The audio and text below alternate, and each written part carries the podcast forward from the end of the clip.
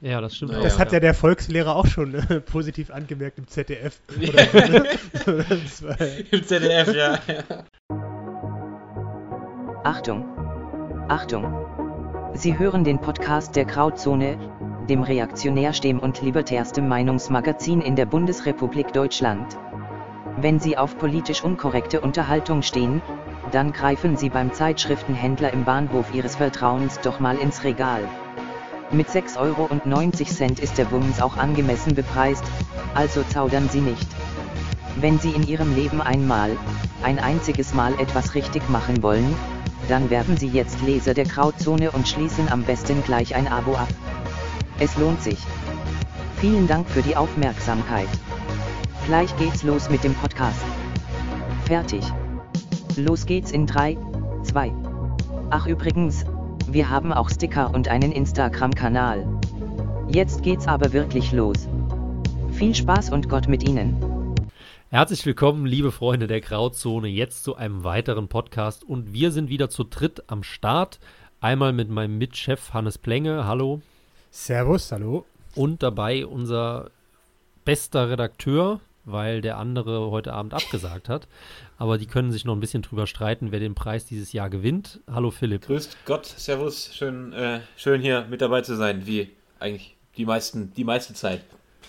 Ja, genau. Und wir haben es jetzt endlich geschafft, nach äh, ja, fünf Tagen Verzögerungen, technischen Problemen, äh, Stress, keine Zeit gehabt, doch uns jetzt für den Wahlpodcast zusammenzusetzen, also für die Wahlnachlese. Und ähm, deswegen würde ich mal einfach so einsteigen. Fangen wir mit dir an, Hannes. Was hat dich denn eigentlich am krassesten überrascht, wie die Wahl überhaupt ausgegangen ist?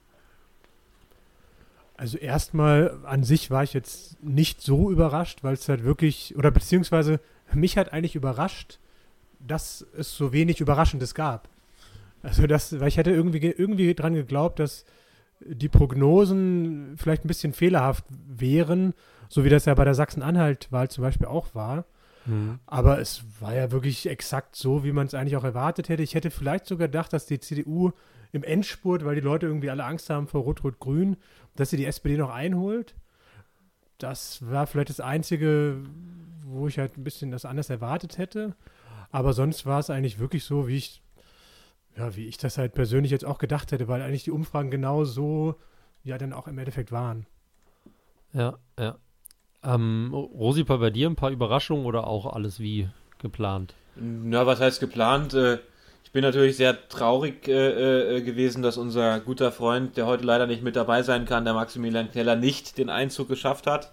2025 wird's was, aber jetzt durch diese ganze Corona-Geschichte und durch diese ganze, ähm, diese ganze Riesen-Psyop sozusagen, die am deutschen Volk durchgeführt wird, mm, mm, ist, ist äh, äh, effektiv äh, uns unser Einzug verloren gegangen.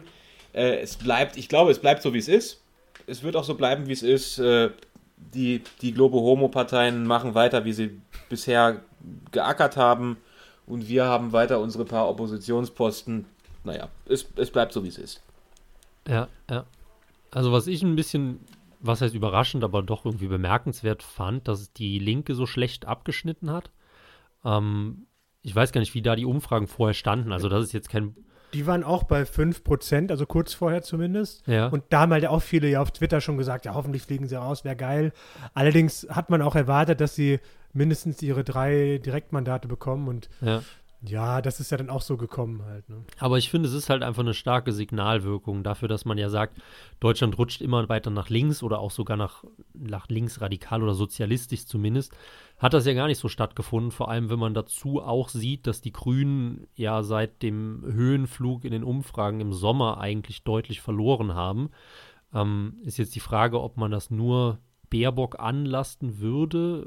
Was würdet ihr denken? Oder haben die Leute vielleicht einfach diesen, diesen grünen Hö Höhenflug so ein bisschen jetzt überdrüssig gehabt und gesagt, okay, es ist doch nur eine grüne Partei und keine, der man irgendwie unsere Probleme betrauen könnte. Also ich, ich würde sagen, dass es halt sowieso kaum um Parteien irgendwie ging. Also die, es wurden im Endeffekt, ich meine, hätte die CDU Söder aufgestellt, hätte sie 35 Prozent.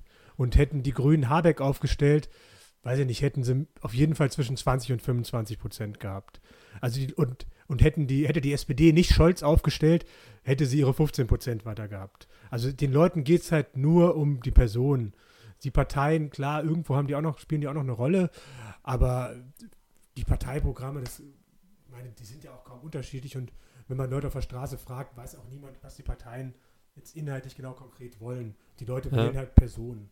Und diesmal glaube ich sogar noch noch stärker. Noch mehr als sonst, habe ich auch den Eindruck gehabt, weil ja. ich meine, selbst wenn die Leute die Inhalte der Parteien jetzt nicht kennen, aber es war ja zumindest die letzten Jahre oder so, wie ich es wahrgenommen habe, schon noch so, CDU gleich konservativ, SPD gleich sozialdemokratisch und so weiter.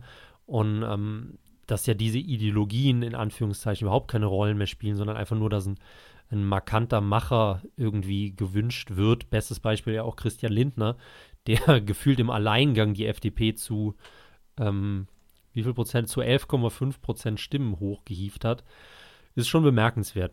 Ähm, obwohl du natürlich markanter Macker jetzt, äh, Macher äh, bei Olaf Scholz nicht wirklich sagen kannst. Ne? Also der ist ja, ja gut, aber er hat, baut halt keine Scheiße, das reicht schon, schon aus ja, bei der gut. SPD. Ne?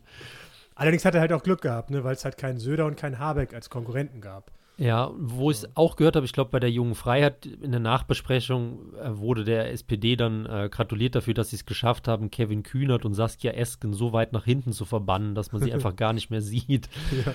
um dann auf Scholz zu bauen. Ähm, ja, die Esken ist ja auch so unglaublich unsympathisch, also das. Ja, Wie so eine Oberstudienrätin. Ober, äh, Studienrätin, ja. Ja, ja. Und hier der Borjans, von dem hört man ja gar nichts mehr, obwohl der eigentlich auch in der was ist der äh, Parteivorsitzende, ne? Ja. Ja, der, der, war, der war aber einmal bei Lanz jetzt auch, ne? Ja, gut. ich habe nichts mitgekriegt. Ähm, aber Rosipal, werfen wir ein bisschen einen Blick in die mitteldeutschen Gebiete, weil da sieht es nicht so trist aus wie im Westen. Ähm, ich meine, wir haben die, die Umfragen oder die Wahlergebnisse generell der AfD waren stark, obwohl sie jetzt auch in manchen Ländern verloren haben. Ähm, wie würdest du sagen, er hat sich das im, im Osten entwickelt oder wie hat sich die Partei überhaupt geschlagen? Kann man da in den nächsten Jahren vielleicht noch mehr rechnen oder ist man irgendwie bei Mitte 20 Prozent halt angekommen und das war es dann auch? Das weiß ich tatsächlich nicht. Ähm, das kommt darauf an, erstens, wie die Jungwähler sich herauskristallisieren, das sprechen wir auch noch später drüber. Aber klar kann man sagen, dass die AfD sich hier im Osten ein, also äh, was ich sehr sympathisch finde, ist der Begriff Lega Ost, äh, von dem äh, äh öffentlich, öffentlich-rechtliche und äh, äh, ähm, quasi öffentlich-rechtliche Medien gerne geschrieben und gesprochen haben. Sie hat sich hier als, als, neue, als neue Vertretung der Mitteldeutschen sozusagen etabliert mm, und vertritt auch, wie man sieht, am Wahlergebnis deren Rechte und deren, deren äh, Ideale, deren äh, Interessen. Genau, Interessen ist das Wort. Mm. Also, ich denke, wenn man auf Landtagswahlen blickt, sicher, dass mehr als jetzt irgendwie in Sachsen waren 27 Prozent möglich sind. Aber ähm, mhm. das liegt halt in der Zukunft. Äh, wenn weiter so regiert wird wie sonst, mh, wenn Globo Homo weitermacht, denke ich, dass die Sachsen sich das nicht gefallen lassen werden. Nicht so sehr wie bei euch im Westen, wo ähm, die Leute alles mit sich machen lassen. Ja. Deswegen haben wir ähm, auch die ähm, niedrigste Impfquote zum Beispiel. Aber sie ist auch nur marginal niedriger, muss man auch dazu sagen. Ähm, ja, aber die nächsten vier Jahre, du hast es angesprochen, was die Leute mit sich machen lassen. Das ist jetzt die Frage, wie man irgendwie das Wahlergebnis so ein bisschen einschätzt, weil ähm, auf der einen Seite wurden weiterhin etablierte Parteien gewählt. Es wurden ja sogar noch stärker etablierte Parteien gewählt, wenn man sieht, dass die AfD einen kleinen Stimmenverlust hatte. Auf der anderen Seite haben die Blockparteien, also die äh, CDU, SPD ja schon deutlich verloren und Grüne, FDP deutlich gewonnen, die ja schon ein bisschen irgendwie, ich sag's mal in Anführungszeichen, Liberalismus auf der Fahne stehen haben oder zumindest sich für weniger harte Einschränkungen äh, der Corona-Maßnahmen einsetzen. Die ähm, Grünen? Ja, die ja. Grünen auch. Also die Grünen waren, gehörten auf jeden Fall nicht zu den Hardlinern bei den verschiedenen Abstimmungen. Ähm, und gerade bei den äh, Corona-Leugnern, in Anführungszeichen, sind ja auch sehr, sehr viele Grünwähler dabei. Ähm, denkt ihr, das ist ein bisschen, dass man das überbewertet, dass jetzt viele Leute durch FDP und Grüne sich gegen Corona stellen? Oder sollte man da schon sagen, dass das eine, eine gewisse Mini-Opposition ist? Also ich meine, generell würde ich halt sagen, das ist ja auch das, was diese ganzen Parteienforscher seit Jahren halt sagen, äh, dass die Ränder halt stärker werden und dass die Volksparteien verlieren. Ich meine, das hat sich ja dann mehr oder weniger äh, fortgesetzt. Mhm. Meine, gut, ob das jetzt was mit Corona zu tun hat, bei, ja, ich meine, gut, die FDP war ja schon so pseudo, so ein bisschen Anti-Corona-Partei, das stimmt auf jeden Fall schon. Bei den Grünen, also das war mir jetzt überhaupt nicht so bewusst, wenn du sagst, sie waren jetzt nicht so krass wie jetzt CDU zum Beispiel. Ja. Ja. Ich meine, sonst gibt es ja noch die Basis, keine Ahnung, wie die genau abgeschnitten Die haben. hat schön der AfD die Stimmen geklaut hier, vor allem. Die haben über ein Prozent aber gehabt, oder? Ja, oder, in, nee. in Sachsen zum, ich weiß noch das sächsische Ergebnis jetzt, in Sachsen waren es 1,6 Prozent oder so. Also hier haben die gute AfD ihr Stimmpotenzial gestohlen, also genau den Zweck erfüllt, den sie ja auch erfüllen sollten. ich ich habe es gerade hier, die Basis ist mit 1,35 Prozent äh, knapp am Einzug in den Bundestag gescheitert. Ähm, was man auch nicht vergessen darf, ist ja immer die, diese, also nicht nur die 1,35 Prozent von der Basis, sondern wir haben ja noch die LKR, die aber furchtbar abgeschnitten hat, abgeschnitten hat, ich glaube unter 0,3 Prozent oder so. Den dritten Weg, ne? Den, den dritten Weg, ja, genau, wären wir auch. nee, das, das ja, darf ich gar nicht auf, auf äh, Ostdeutsch sagen, sondern es ist ja eigentlich eine pfälzische Partei, wenn ich mich nicht täusche. Die, die ähm, sind aber nur in Sachsen angetreten. Echt? Ja, in, in die, den, den größten Wahlkreis, also die, das beste Ergebnis hatten sie in Zwickau. Also bei Zwickau, ah, okay. Vogtlandkreis. ja, ja, nee, aber die, die LKR, glaube ich, unter 0,3 Prozent. Und das war ja auch zu dem Thema, das wir schon häufiger angesprochen haben mit, braucht man eine Partei zwischen der AfD und der CDU, was ja auf der einen Seite von vielen echt konservativen CDU-Lern, auf der anderen Seite von vielen gemäßigten AfD-Lern irgendwie gefordert wird. Und ja, kann sein, dass man dazwischen eine braucht, aber da ist eine Partei und sie wird einfach nicht gewählt. Ähm, und zum Dritten, die Freien Wähler darf man auch nicht vergessen, weil wenn man sich da irgendwie das Wahlprogramm mal anschaut, sieht man dann doch, das sind schon konservative Punkte, die man jetzt nicht irgendwie mit der AfD vergleichen muss oder kann, aber es geht doch in diese Richtung. Und ähm, die haben auch über 4% gekriegt, glaube ich, die Freien Wähler. Ich glaube, ganz so viel nicht, oder 2, 2, irgendwas, glaube ich. Vielleicht war das dann auch nur ein Landtagergebnis. Ähm, ja, in Bayern hatten sie, glaube ich, wirklich 6 oder 7 Prozent. Und bei alles so zusammengefasst könnte man ja schon sagen, dass das, das sind alles Anti-Establishment-Parteien. Also nicht nur die AfD, sondern eben auch FEG und Basis.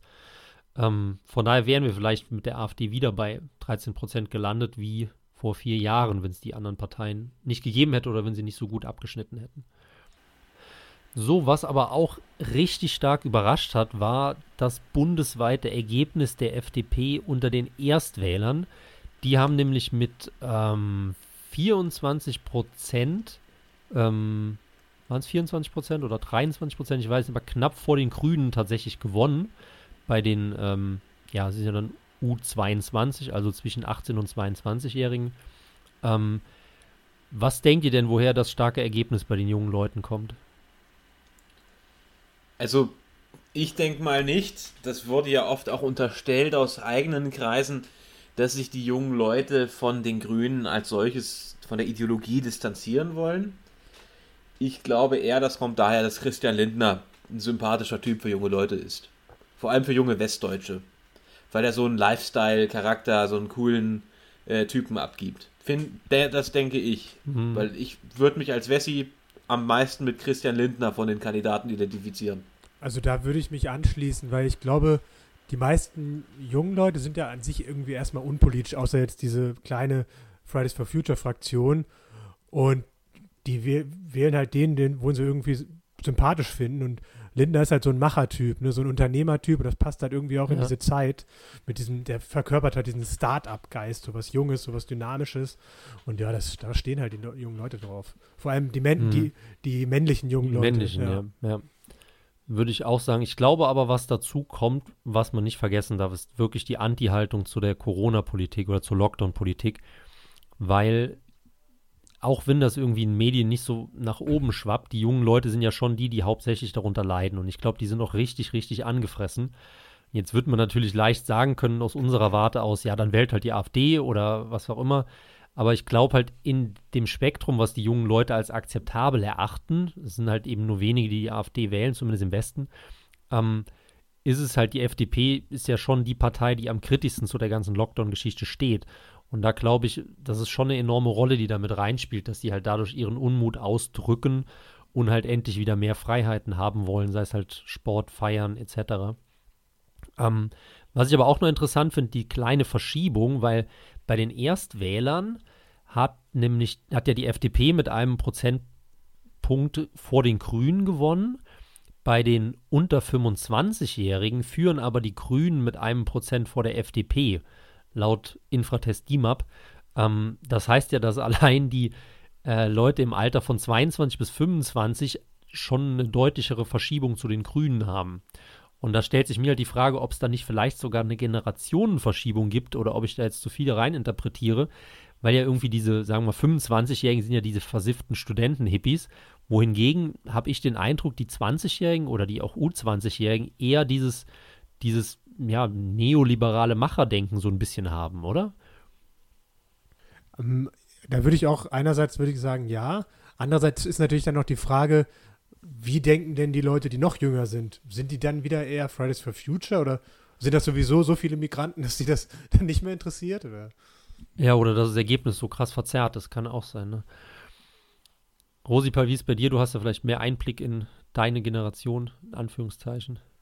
Ich habe mehr Einblick in meine Generation im Osten und meine Generation im Osten, oder wo ich wohne, in der Mitte besser gesagt, in der historischen Mitte, im Osten der Republik, ähm, die verachtet, die verachtet alles, was grün ist. Die ist nicht so offen und bla bla bla, ja, der ist ganz cool, der Lindner. Die verachtet wirklich auch das, was, was, was grün ist.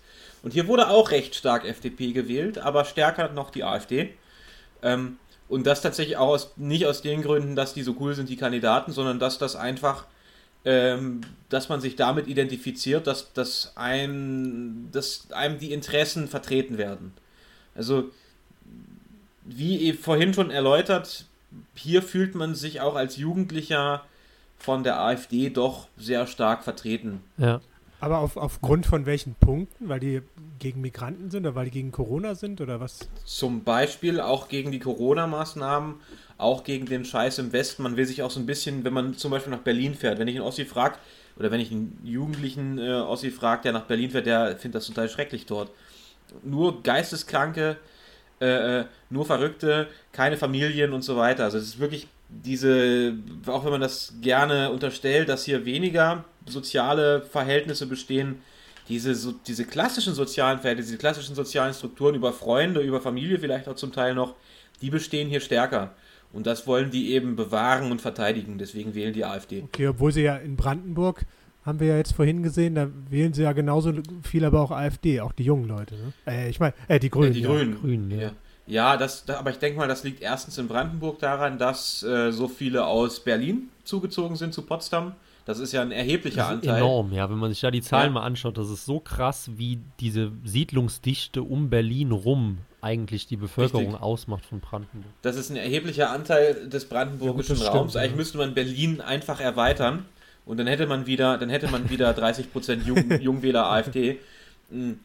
Aber äh, das, das macht auch nichts. Die Leute, die in der Lausitz wohnen, die Leute, in den, die, die in den dünn besiedelten Gebieten wohnen, die in den äh, Städten wohnen, außerhalb von Potsdam, die wählen auch mehrheitlich AfD. Also das ist wirklich ein, ein Phänomen Berlins, dass wie ein, ein Krebs sozusagen die, die Metastasen äh, in, den, in den Körper reinträgt. Richtig. Und deswegen sollte man halt, wie gesagt, Berlin da auch wieder eingrenzen, in neuen Grenzen am besten. Damit Gerrymandering nennt sich das ja in Amerika, hm, das Wort, also dass man schön die Grenzen neu Obwohl zieht. Obwohl man ja zumindest jetzt beim Gesamtergebnis der AfD im Osten auch sagen muss, die haben ja auch fast überall verloren. Ne? Ich glaube, nur in Thüringen haben sie dazu gewonnen, aber sonst haben die, ich meine, vor allem, ich glaube, in, in Berlin oder in Vorpommern haben sie ja sogar ziemlich krass verloren. Ne? Ähm, ich habe die Zahlen jetzt gerade auch nicht auf Bundeslandsebene offen. Ähm, ja, die haben, ich glaube, in fast allen haben sie verloren. Gesagt, nur, in, nur in Thüringen nicht. Ja, und überraschenderweise, ähm, deswegen große, große Beachtung an mein Nachbarbundesland, das Saarland, wo sie auch plus minus 0 Prozent gemacht haben. Ich glaube, als einziges Bundesland im Westen ähm, haben sie sich auch gehalten. Aber woran denkt ihr denn, hat das generell schwache Abschneiden der AfD gelegen, das noch schwachere im Westen, das ein bisschen schwächere im Osten.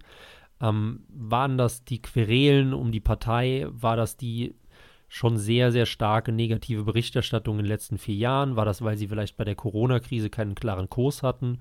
Oder weil immer noch diese Spannung mit ähm, fundamentalistisch, in Anführungszeichen, sozialistischer Kurs und den typischen liberal-klassisch-konservativen Bürgertum auf der anderen Seite? Was denkt ihr, da waren die ausschlaggebenden Punkte? Ähm, ja, ich würde schon auch sagen, einerseits die Querelen in der Partei, weil ich glaube, das ist halt für einen Wähler immer schwierig, eine Partei zu wählen, die irgendwie keinen geschlossenen Eindruck macht, keinen. Aber ja, ich würde da sagen, da gab es halt so viele Gründe und aber auch, dass es halt jetzt mit freien Wählern, die Basis, gab halt viele Alternativen. Und dann gab es wahrscheinlich auch schon auch relativ viele taktische Wähler, die einfach so gesagt haben, okay, ich muss halt die FDP stärken oder die CDU, um halt irgendwie diesen Linkrutsch, Linksrutsch zu verhindern. Also ich glaube, mhm. da kamen einfach sehr viele Sachen zusammen, plus natürlich die ganze mediale Berichterstattung, die auch noch dazu kommt. Also ich glaube, da hatte die AfD schon einen sehr schwierigen Stand. Rosipa, wie siehst du das? Würdest du irgendwie eine Wertung anbringen? Was waren die, die größten Probleme, die die AfD hatte? Also die größte, das größte Problem, was die AfD hatte, ist halt der dumme westdeutsche Bürger. Da habe ich mich aber schon oft genug drüber Aber an dem, an dem können wir nicht ähm, drehen. Wir müssen, müssen uns jetzt in die Partei reindenken und überlegen, was hätte man besser ja, also machen der, Also ich meine, das, das, das, wollte ich ja gerade ausführen. Du musst halt ein schmieriger Politiker sein, der sich nach den Leuten richtet. Ne? Nein. ja, klar, das ist halt leider so. Aber der dumm westdeutsche Bürger, ich spreche ja nicht mal von dem dumm westdeutschen Wählerbürger, ich spreche auch von dem dumm westdeutschen Bürger, zumindest der Hälfte, die im Parteivorstand der AfD sitzen.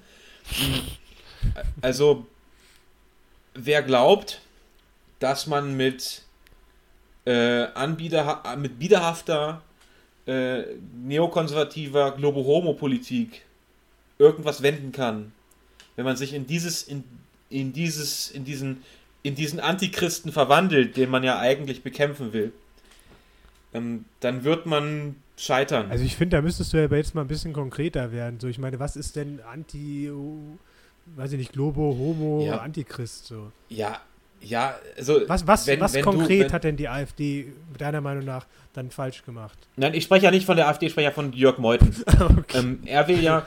Das ist konkret, ja, ja das, muss man das, sagen. Er, also, das ist natürlich Polemisierung mit Lobo, Homo, Antichrist, aber er will sich ja den Parteien anschließen, die hier diese Pläne vom World Economic Forum von der UN umsetzen wollen, die uns ja bekannt sind und äh, die, die man ja auch nicht weiter ausführen muss. Resettlement, naja, ist ein großes Wann Thema. Hat er äh, gesagt, dass er sich. Da, nein, also er nicht, aber er will sich ja. Stopp, stopp, stopp, das ist ja das Problem. Das ist ja, das ist ja das Problem. Wann hat er das gesagt? Er hat das nicht gesagt, aber er möchte ja mit den Leuten in, in Gespräche gehen, die das, die das wollen.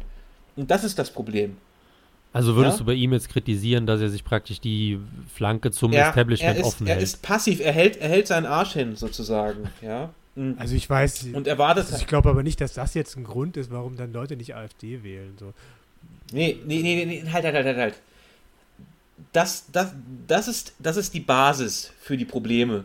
Und dann gibt es eben eine, einen größ, weit, weitaus größeren, weitaus heterogeneren äh, Parteianteil der AfD, äh, wo, wo auch Liberalkonservative drunter sind, die sagen, Herr Meuthen, äh, die, es gibt natürlich auch die, die sagen, Herr Meuthen, Herr ich danke Meuthen, Ihnen für Ihre Führungskraft. Ich danke Ihnen. Und das dürfen wir nicht zulassen. Herr Dr. Meuthen, ich danke Ihnen für Ihre Führungskraft. Vielen Dank. Aber es gibt auch, es gibt auch diejenigen, die sagen, hm, wir wollen das nicht.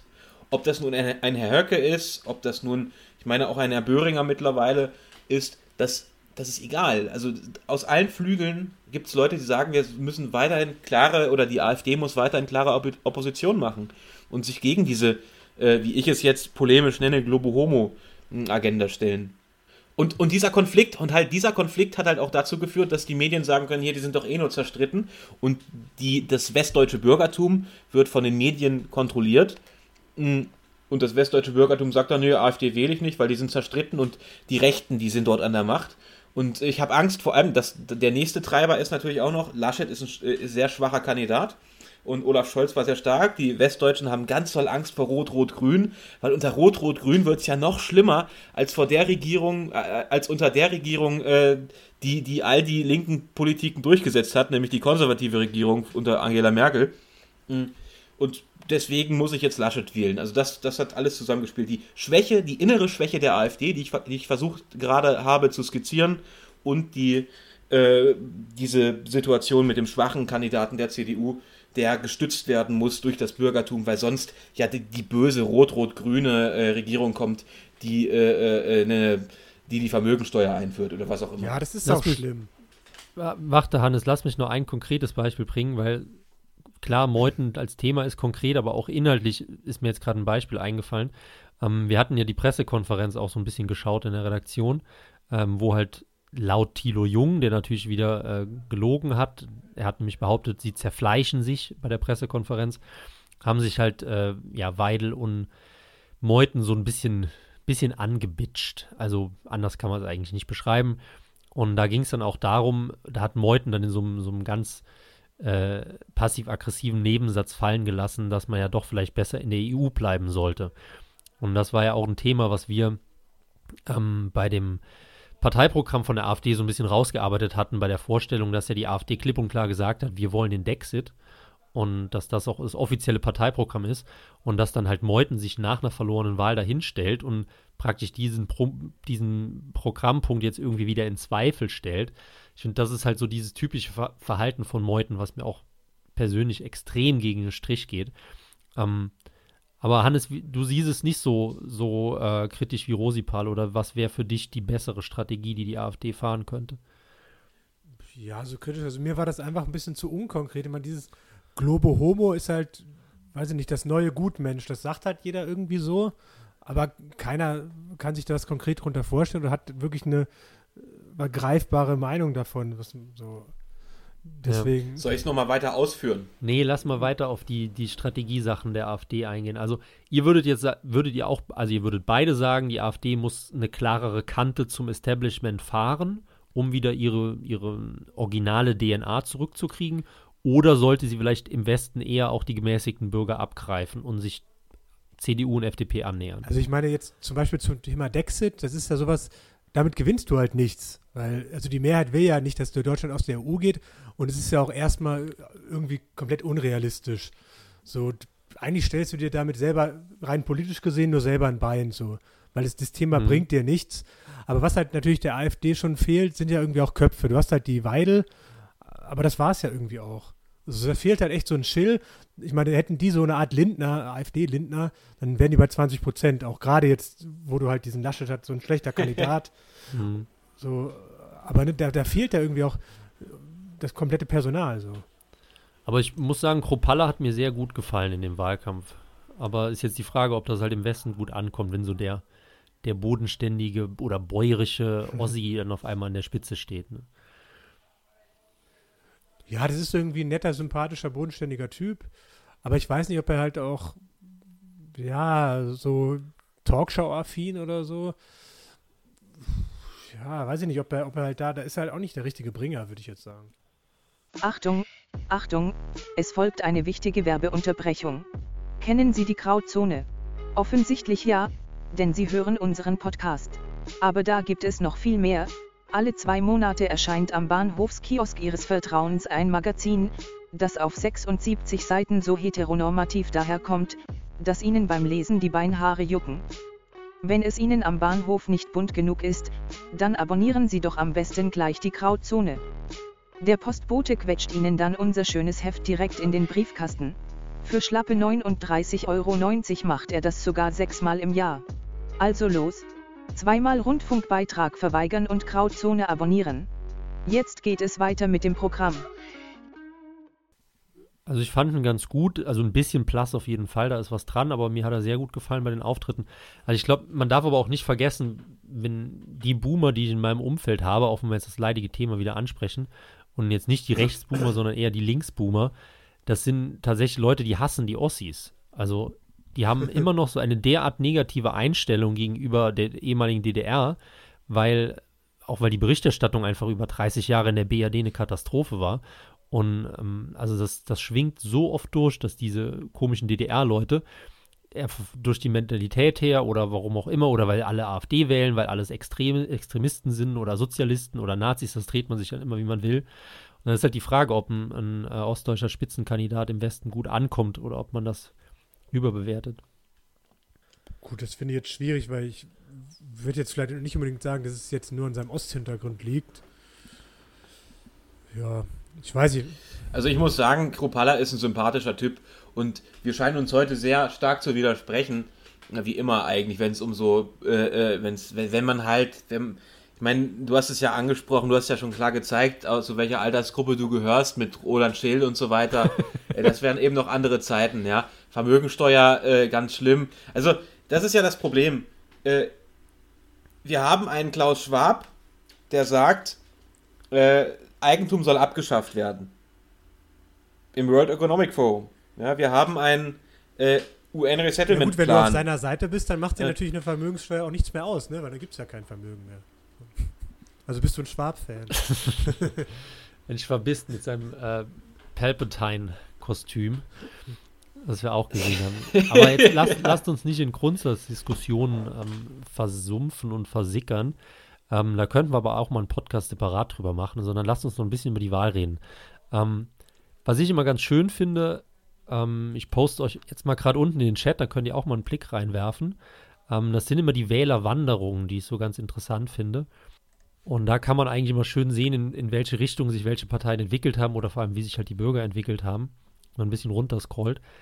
Ähm, Hauptsache, ich klicke jetzt nicht auf irgendwas Falsches. nee, nee, keine Sorge. Ähm, nicht auf die Videos, über die wir vorhin gesprochen ganz haben. Ganz interessant zum Beispiel meine Lieblingszahl. Äh, 20.000 ehemalige Grünwähler sind zur AfD gewechselt. Ähm, das ist wahrscheinlich die niedrigste Zahl in der ganzen Grafik. Wir werden die auch mal unter dem Video verlinken oder in den Kommentaren verlinken, dass ihr auch mal reinschauen könnt oder googelt einfach selbst. Aber ich finde, da sieht man eigentlich mal ganz interessant, wo die, die krassesten Verschiebungen sind. Auch die FDP, wie stark die eigentlich zugelegt hat. Ähm, wo die Unionswähler hingegangen sind, alle sehr, sehr viele zur SPD, fast zwei Millionen. Also sind echt enorme ja, Wechselschwankungen. Ähm, deswegen auch Frage an euch, wie würdet ihr das bewerten? Gibt es mittlerweile mehr Wechselwähler oder war das jetzt auch wieder nur ein einmaliges Ding? Also sind diese Blöcke jetzt eigentlich aufgelöst oder lösen die sich weiter auf oder war das jetzt nur themenspezifisch, weil viele Faktoren wie äh, bürgerlicher Scholz, schwacher Laschet, ähm, nicht ankommende AfD irgendwie zusammengespielt haben? Ja, da würde ich dir auf, also das würde ich auf jeden Fall sagen, aber das ist ja auch immer das, was die ganzen Wahlforscher und so auch immer sagen, dass diese Milieus diese Verbindung zu den Parteien kaum noch existiert, so das christliche Milieu, das CDU wählt, der Arbeiter. Ich meine, es gibt ja auch kaum, kaum noch wirkliche Arbeiter in Deutschland oder so. Also ja. ich glaube, deswegen wechseln die Leute ja auch so viel. Also ich meine, die, die können heutzutage, die können die Grünen wählen, die können die CDU wählen, die können die SPD wählen. Das juckt die gar nicht, weil es da diese Bindung kaum noch gibt. Ja, ja. Würde ich auch so sehen, aber es gibt halt schon noch einen großen Block, der immer noch bei seiner Partei in Anführungszeichen verharrt. Und das fand ich auch eine der interessantesten Zahlen oder Statistiken, die man jetzt irgendwie bei der Wahl gesehen hat. Gar nicht so wahlspezifisch, sondern es geht darum, welche Alterskohorten haben welche Stimmmacht. Und da hat jetzt, ich habe hier die Zahlen von, äh, vom Bundeswahlleiter. Da wurde halt dann eingeteilt die 21 bis 29-jährige Kohorte, 30 bis 39, 40 bis 49, 50 bis 59, 60 bis 69 und dann die ab 70-jährigen. Und ähm, das ist so krass, wie überaltert Deutschland einfach ist. Und gerade bezogen auf die, die Stimmberechtigten dann. Und wenn man mal schaut, dass die ab 50-Jährigen, also die 50 bis 59 bis 69 und über 70, wenn man die zusammenfasst, hat man einen prozentualen Stimmanteil von 60 Prozent. Und das ist so eine unvorstellbare hohe Summe. Das heißt, ungefähr kann man sagen, dass die Ü55-Jährigen, also die, die älter als 55 sind, machen mehr als die Hälfte aller Wahlberechtigten aus. Und ich glaube, das ist auch ein wichtiger Punkt, wenn man überlegt, was für, zum Beispiel, was für eine Corona-Politik fahren die Parteien, was für eine Rentenpolitik, was für eine Sozialpolitik fahren die, weil wer die alten Leute abgreift, der gewinnt das Ding. Ja, das nur so irgendwie, um den Generationenkonflikt noch, noch anzu, anzusprechen. Ähm, aber momentan sind ja jetzt auch, oder lass noch kurzes Wort zu, zur FDP sagen, fand ich auch nämlich ganz interessant, weil die FDP sich ja so als Freiheitspartei wieder dargestellt hat und direkt die ersten Koalitionsverhandlungen mit den Grünen ins, ins Bett gehüpft. Ähm, müssen wir mal schauen, wie sich das weiterentwickelt, aber momentan sieht ja alles nach Ampel aus. Wie würdet ihr denn so diese Ampelgeschichte bewerten? Glaubt ihr, das ist für uns im konservativ-patriotischen Lager eigentlich auch eine gute Sache, wenn man äh, Rot-Grün-Gelb zusammen der Regierung hätte? Da muss ich äh, tatsächlich, ich habe hab mich letztens mit dem Hannes Plenge auch darüber unterhalten gehabt, da muss ich tatsächlich dem Hannes Plenge äh, beipflichten. Der meint nämlich, dass äh, CDU besser wäre. Okay. Oder Hannes? Ja gut, generell schon, ne, weil, also ich denke mal, bestimmte Sachen bleiben uns dann halt eher erspart, so, weiß ich nicht, Tempolimit oder dass halt Selbstständige eine Rentenversicherung einzahlen müssen, Vermögenssteuer. Ich meine, klar, die FDP wird wahrscheinlich noch, noch eine Ampel einiges verhindern können. aber, ja, aber, puh, ja. Und ich meine, für die C ich meine, gut, für die CDU wäre es vielleicht auch noch schlechter, wenn die auch mit den Grünen zusammen regieren müssen. Ich meine, es wäre ja auch gut, wenn die CDU noch auf lange Sicht noch ein bisschen zermürbt wird. Keine Ahnung. Ja, ist die Frage, ob es in der Opposition jetzt nicht extrem stark gesunden kann und dann vielleicht in vier Jahren mit einem äh, gigantischen Söder antritt und dann irgendwie die Alleinherrschaft Ja, anstrebt. oder Söder wird jetzt bei Jamaika auf einmal Kanzler, schwuppdiwupp, und äh, Laschet wird vorher abgesägt. Auch möglich, ja. Ähm, wie, wie schätzt ihr es denn ein, wenn wir jetzt, ähm, sagen wir mal, von der konservativen Seite aus, wenn die CDU dann mit der, FD, äh, mit der AfD zusammen in der Opposition sitzt? Könnte man da nicht sogar schon jetzt so erste Anbandlung vermuten, vielleicht während den nächsten Jahren, dass die halt einfach merken, okay, wir haben mehr Schnittmengen, als wir gedacht haben und können zumindest von der Opposition heraus ein bisschen konservative Politik machen? Oder ist da diese, diese Spaltung Establishment, nicht Establishment einfach noch zu dominant? Also ich kann es mir ehrlich gesagt nicht vorstellen. Also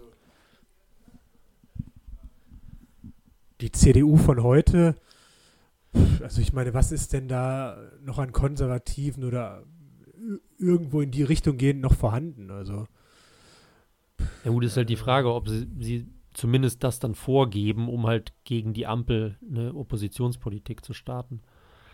Ich meine, gut, es wird schwierig. Andererseits wollen sie halt auch nicht irgendwie mit der AfD in ein Fahrwasser geraten, ne? Aber ja, Ja. das könnte, das, boah, das ist echt, also ich wüsste das, ja, ich, ich finde es schwierig. Rosipal, wie siehst du es? Naja. Naja, bei mir ist das, bei mir ist das tatsächlich ähnlich. Äh, ich denke mal, dass das Beste wäre, wenn die CDU weiter regiert. Und zwar mit Grünen und FDP. Ja. Besten vielleicht sogar noch mit SPD und äh, oder mit der SPD weiter, aber das wird wahrscheinlich nicht passieren, weil sie sich damit weiter entmantelt. Und diese Mantelstücke werden sich dann radikaleren Parteien zuwenden, das heißt entweder den Grünen oder eben der AfD. Und äh, die CDU wird so enden, wie die SPD halt äh, jetzt sozusagen auch geendet ist, hätte Olaf Scholz das Ruder jetzt nicht rumgerissen. O wenn Olaf Scholz nicht, der, nicht Kanzler wird, dann wird das eh nichts mit der SPD. Dann wird die SPD wieder auf 15% zurückfallen. Und so wird es mit der CDU auch dann gehen. Deswegen wäre diese Opposition besser für die CDU oder für uns wäre es auch deutlich besser. Mhm. Und äh, also, nee, andersrum. Die Regierung wäre gut für die CDU. Für uns wäre die Regierung der CDU gut, weil wir dadurch halt, wie gesagt, diese Mantel, diesen, diesen restlichen Mantel, den sie noch hat, entkräften könnten. Ja. Ähm, wenn die CDU in Opposition geht, weiß ich nicht, ob da wirklich sich zusammenarbeiten lässt.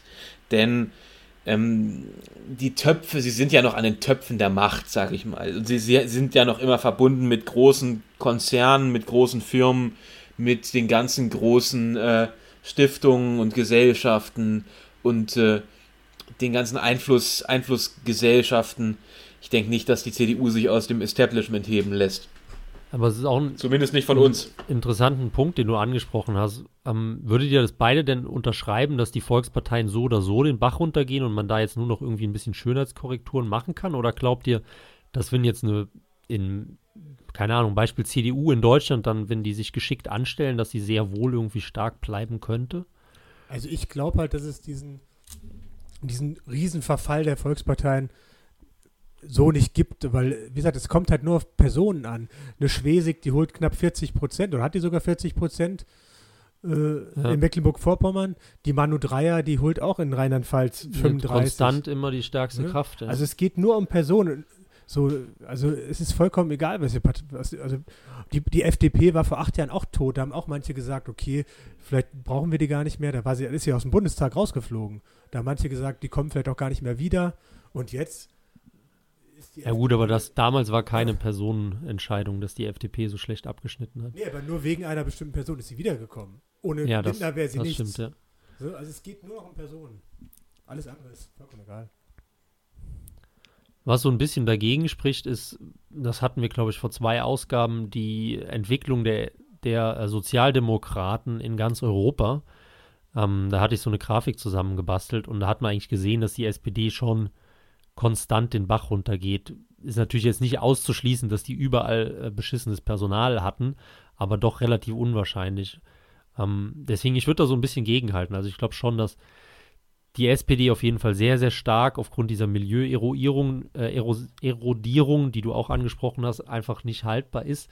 Vielleicht kurzfristig mit Scholz oder wenn man wirklich Glück hat mit einem starken Typ, aber nach, danach wird sie einfach wieder runterfallen. Ähm, bei der CDU auch so. Und dass halt dann eben jetzt diese, ja, diese Zersplitterung der Lager irgendwie angefangen haben. Finde ich aber eine gute Entwicklung, vor allem auch aus liberaler oder libertärer Sicht, weil ich dann immer so drauf achte, okay, die haben sich patt gesetzt und die kloppen sich jetzt um die, um die Fründe oder sei es auch um die, die Gesetze, die verabschiedet werden. Und dadurch kann halt nicht so klar durchregiert werden, weil wenn man jetzt überlegt, wenn irgendwie in den 60er oder 70er Jahren, wo es einfach noch normal war, dass eine Volkspartei mit 40 Prozent nach Hause gegangen ist und die einfach nur einen Juniorpartner gebraucht hat und dann vier Jahre lang halt ihre, ihre Politik hat durchdrücken können, das wird in Zukunft eben nicht mehr so einfach sein. Ja, und ich fände es auch besser, wenn es die 5%-Hürde gar nicht geben würde. Wenn einfach jeder in Bunde, also jeder, der halt einen Sitz erringt sozusagen, von seiner Prozentzahl auch dann reinkommen würde. Und ich fände es auch gut, wenn so ein Wahlumfragen verboten werden würden. Das finde ich tatsächlich extrem gut. Das war, glaube ich, in der Slowakei oder so oder in Slowenien. Ja? Eins, eins dieser äh, Vis- Visegrad-Ländern, die haben meines Wissens im Jahr der Wahl oder einige Monate vor der Wahl haben die ein komplettes Umfrageverbot. Das ist geil. Das finde ich richtig, richtig, richtig gut. Ja, ich schaue aber noch mal nach, vielleicht fügen wir es Weil noch das hinzu. verzerrt alles einfach so, so krass, glaube ich. Ja, weil die Leute halt immer nur der, der Mehrheit nachlaufen wollen um, oder Aber zumindest der Mitte. ich glaube, in Deutschland haben die so eine Macht, das ist wahrscheinlich gar nicht möglich. Und die sind so verbandelt mit den Öffentlich-Rechtlichen so. Weil dieser, dieser, Ja, dieser ja. Güllner oder wie der heißt, der, der tritt da, da sogar auf. Äh, So, wir haben aber jetzt noch ein aktuelles Thema, was wir gerade genau während der Aufnahme entdeckt haben, und zwar die Rolle Friedrich Merz, der auch schon im Vorfeld ziemlich umstritten war, weil er auch immer so ein bisschen konservativer geplinkt hat und die Hoffnung von vielen Bürgerlichen war. Auf der anderen Seite war das so irgendwie so ein bisschen zwiegespaltenes Verhältnis und viele haben ihn auch kritisiert für seine Haltung. Ähm, er hat jetzt auch im Wahlkampf oder nach der Wahl so ein bisschen auf Laschet rumgehackt und äh, jetzt hat er sich aber gerade dazu geäußert, dass er vielleicht in Richtung CDU-Vorsitz geschielt hat. Ähm, wie seht ihr denn so die Rolle von, von Merz in der ganzen Geschichte? Friedrich Merz ist sicherlich äh, ein klassischer Vertreter des neokonservativen alten Establishments der Bonner Republik sozusagen, dieser klassische Wendehals-Typ, der ähm, sich ja auch in der Vergangenheit sehr stark in der CDU positioniert hat für transatlantische Bindungen und so weiter. Egal welcher Präsident regiert, mh, egal was die USA machen, Hm. ich kann, ich weiß nicht, ich kenne mich nicht genug mit der CDU aus, um die Chancen für sowas einschätzen zu können. Ich kann nur sagen, dass ein Laschet mir doch deutlich besser gefallen würde als ein Merz. Herr Merz würde vielleicht äh, die Kapitalertragssteuer um 5% senken. sehr gut. Mm, Ja, sehr gut, aber dafür würde er uns in die nächsten Stellvertreterkriege reinziehen. Dafür würde er noch mehr deutsche Unternehmen kaputt machen, deutscher äh, Mittelständler. Mm, Also, ich denke, Herr Merz wäre, wäre nicht gut für Deutschland. Ja, ich müsste mich, ich musste mich ja outen. Ich war ja, also früher, so in der ersten Märzperiode war ich ja eigentlich schon so ein bisschen März-Fan. So, wann war der dann Chef? 2001, 2000 oder so? Und da hatte ich ja Mhm. auch groß, große Hoffnungen in ihn. Also ich fand den da schon ziemlich gut. Ja, gut, mittlerweile ist er halt auch nicht mehr der Alte, so vom Gefühl. Man hat halt immer das Gefühl, dass er sich krampfhaft so ein bisschen versucht, diesem neuen Deutschland so anzupassen. Aber irgendwie passt er nicht so richtig rein. Aber er versucht halt so ein bisschen dieses, naja, linksgrüne, was heutzutage im Trend ist, schon so ein bisschen aufzunehmen.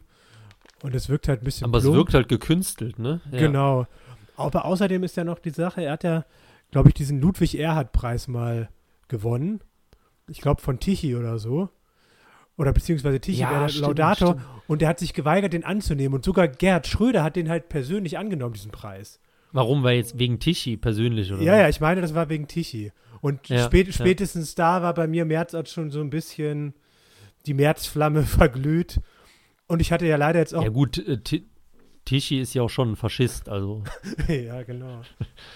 Und ich, ich hatte ja leider auch vor zwei Jahren, glaube ich, bei Bet and Win gewettet auf März. Das hat er mich, hat er mich auch ein paar hundert Euro gekostet. Dass er jetzt nicht, nicht Kanzler geworden ist. Aber ich glaube halt, wenn, wenn jetzt hier gerade stand, also wir nehmen es am 1. Oktober auf, die Sendung, ähm, wenn jetzt März, die Bildzeitung titelt die Märzbombe, wenn er seinen Hut jetzt wieder in die Arena wirft, könnte das ja genau das sein, was wir eben angesprochen haben, dass die CDU jetzt praktisch eine vierjährige Konsolidierungsphase anpeilt, also sich schon mit der Oppositionsrolle anfreundet, Laschet dann abgesägt wird, dann hätte man Merz, der praktisch Merkel ablöst als, als Parteichefin und äh, Parteichef dann und äh, dann vielleicht mit Söder der nächste Kanzlerkandidat und dann hätte man ja wieder diese konservativ angestrichene CDU und das kann ich mir halt vorstellen, wäre wirklich eine große Gefahr für die AfD, weil die AfD dann einfach, ja, sie lebt halt von ihrer konservativen Oppositionspolitik und wenn das halt die Union dann ihnen klauen würde in der Oppositionsrolle, das wäre dann schon, ja, nicht so optimal. Obwohl fast noch gefährlicher wäre es vielleicht auch für die FDP, ne? weil also mit Merz wäre die Ja. CDU ja auch so eine Art FDP, weil er ist ja so ein, weiß ich nicht, neoliberaler Wirtschaftsfachmann. Aber ich finde diese Mhm. Form Formulierung hier in diesem Bildartikel auch ganz lustig, weil äh, bei Twitter hat er ja irgendwie geschrieben, wir haben einen gewählten Vorsitzenden und ich unterstütze ihn bei seinen Bemühungen, eine Koalition mit FDP und Grünen aufzustellen. Übersetzung, wenn Laschet scheitert, ist er weg. So. Und weiter, äh, so alle anderen Fragen stellen sich derzeit nicht, bla bla. Aber Ja. so die, also die Bild interpretiert das ja auch so, dass er eigentlich selber schon jetzt genau das äh, vorhat, was du gerade gesagt hast. Im Falle, Ja, dass es halt keinen Jamaika gibt. Ja, ja. Ja, interessant. Interessant. Aber ich denke, da bleibt uns jetzt auch nichts anderes übrig, als hier für die nächsten Monate abzuwarten und wahrscheinlich auch die nächsten Jahre abzuwarten. Ähm, für mich muss ich auch noch sagen, bevor wir wieder mit so viel schlechten News enden, ich habe mir mal vorgenommen, dass wir das im Podcast nicht immer so, so stehen lassen. Ähm, ich fand tatsächlich die Wahl eine gute Wahl, muss ich sagen. Also im Rahmen des Möglichen eine gute Wahl. Natürlich hat die AfD irgendwie 2, irgendwas Prozent verloren, aber gerade die jungen Leute im Osten, die sich halt hinter die AfD stellen, im Westen, die zumindest eine FDP wählen, die irgendwie ein bisschen liberal ist, finde ich, gibt doch ein bisschen Hoffnung. Die FDP, äh, die, die Linke hat, äh, wäre eigentlich an der 5%-Hürde gescheitert und die Grünen, da haben wir auch noch vor drei Monaten mit einer Kanzlerin Baerbock gerechnet. Die hat jetzt auch gerade mal 14 Prozent. Also ich denke, es hätte alles schlimmer kommen können. Oder? Ja, und vor allem, ich vor allem gibt es vor allem gibt's kein Rot-Rot-Grün, ne? Ja, das stimmt Naja. auch. Das hat ja der Volkslehrer auch schon äh, positiv angemerkt im ZDF. Oder so, ne? das Im ZDF, ja. Was war, Rosipal, du, du denkst, ich bin zu blauäugig in der Geschichte? Nö, denke ich nicht. Ich, äh, ich denke mit Rot-Rot-Grün, also ich fände Rot-Rot-Grün eigentlich geil. Äh, ich fände aber, ich finde eigentlich alles, alles, alle Ko Konstellationen sind eigentlich geil. Weil es muss ja vorangehen, mh, egal ob wir gewinnen oder nicht, es muss ja in der Geschichte vorangehen und äh, von daher gucken wir, was die Zeit zeigt. Würde ich auch sagen. Ähm, deswegen noch abschließend ein Hinweis für die Leute, die uns noch nicht kennen. Ähm, wir sind ein Printmagazin und wir bieten Abos und Einzelhefte und äh, Handelswaren und so weiter an. Könnt ihr mal in der Beschreibung schauen, wenn ihr uns unterstützen wollt oder wenn ihr eben mal einen Blick in unsere Hefte werfen wollt. Und deswegen jetzt auch die Ankündigung, das neue Heft ist jetzt auch schon erschienen. Ähm, von uns aktuell das Oktoberheft zu 16 Jahre Angela Merkel. Und ich glaube, das ist auch ein Thema, das haben wir im ganzen Podcast jetzt noch nicht angesprochen, dass Merkel einfach mal weg ist, ist vielleicht auch eine Sache, die man äh, zumindest mal positiv anmerken sollte. Ähm, ich würde aber sagen, wir machen jetzt hier langsam Schluss. Ich sage vielen Dank, Hannes, vielen Dank, Philipp, fürs äh, mit mir sprechen, diskutieren, debattieren, für eure Einschätzung. Und wir bedanken uns natürlich auch bei Ihnen, liebe Hörer, und hoffen, dass ihr die Krautzone weiter unterstützt. Und ich würde sagen, dann verabschieden wir uns bis in ein, zwei Wochen wieder, wenn der Podcast das nächste Mal erscheint. Ciao, ciao. Jawohl, Servus. Tschüss. Lieber Zuhörer, schön, dass Sie auch diesmal reingeschaltet haben. Vielleicht war das Ihr erster Kontakt mit der Krautzone, Deutschlands reaktionärstem, libertärstem und hetero-familienfreundlichsten Meinungsmagazin. Uns geht es um mehr als ein paar Likes oder Klicks. Uns geht es um Sie. Wenn Sie Interesse an einer Zeitschrift haben, die frech wie Dreck, wertvoller als Gold und schneidig wie ein preußischer Gardeoffizier daherkommt, dann sind Sie bei der Krautzone genau richtig. Ob in den sozialen Netzwerken oder im Kioskregal. Wir halten für Sie die Stellung. Wenn Sie im Krieg um die Meinungsfreiheit Ihren Beitrag leisten wollen, dann werden Sie jetzt Abonnent der Krautzone. Vorwärts, Marsch!